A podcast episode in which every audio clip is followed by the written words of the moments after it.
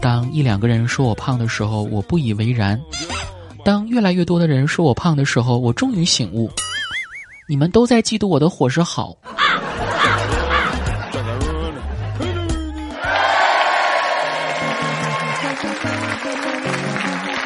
嗨，接你的段子，欢迎收听。我是感觉有点饿了，不知道吃什么，想吃点爱情的苦的主播子木。小时候觉得电影里的男主角被蜘蛛咬了之后就变成蜘蛛侠，这种情节实在是太扯了。多年后，我曾经想起被狗咬过的经历，望着镜子里单身的自己，陷入了沉思。如今军训已经过去了，所以请不要再叫我单身狗，以后请叫我军犬。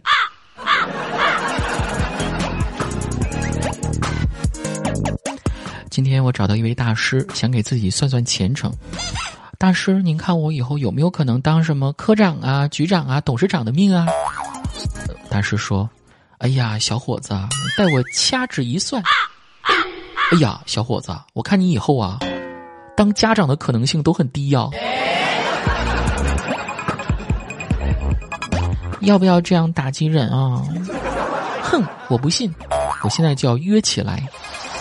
于是我拿起手机，下载了各式各样的交友 APP，但他们都需要我打开蓝牙的权限啊。于是我就顺势打开，哎，谁的蓝牙起个名字叫一头老母猪？啊？我打开蓝牙就提示，一头老母猪要和你配对儿。最重要的是，我还点了一下，手机居然提示我，你配不上。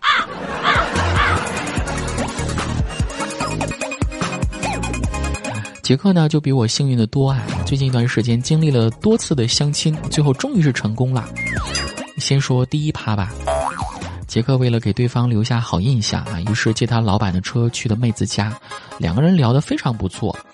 杰克临走的时候呢，还跟妹子说：“今天我们聊得这么开心，我给你留个电话吧。”哦，不用了，我看你临时停车牌上有电话，我已经记住了。等你到家之后，我给你打过去哦。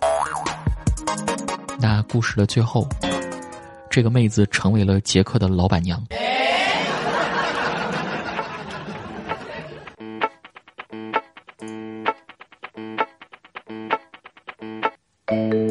这第二趴就很成功了哈，两个人不仅迅速坠入了爱河，连见家长的进度也是提前了不少呢。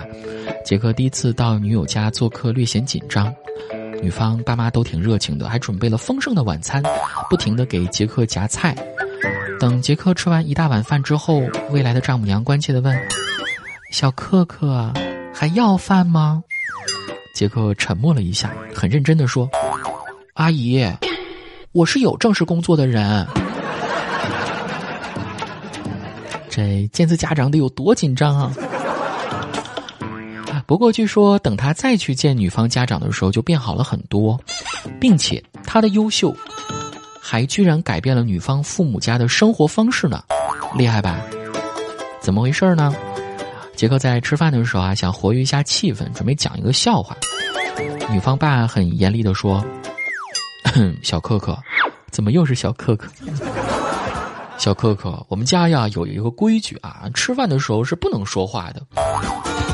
可是杰克后来次数去多了，跟老两口也熟了，每次吃饭的时候呢，他爸居然都主动要求杰克来讲笑话。有一回，女孩实在看不下去了，爸爸的权威究竟在哪里呢？于是就小声的问：“爸，你忘了咱家的规矩了吗？”他爸也小声的说：“孩子啊，你看你找这个男朋友啊，这货吃饭速度也忒快了吧！我要是不让他说话的话，那那那咱可就没有菜吃了啊。”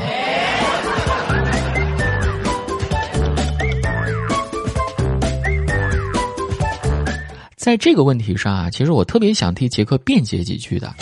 年纪轻轻的小伙子想多吃点饭，怎么啦？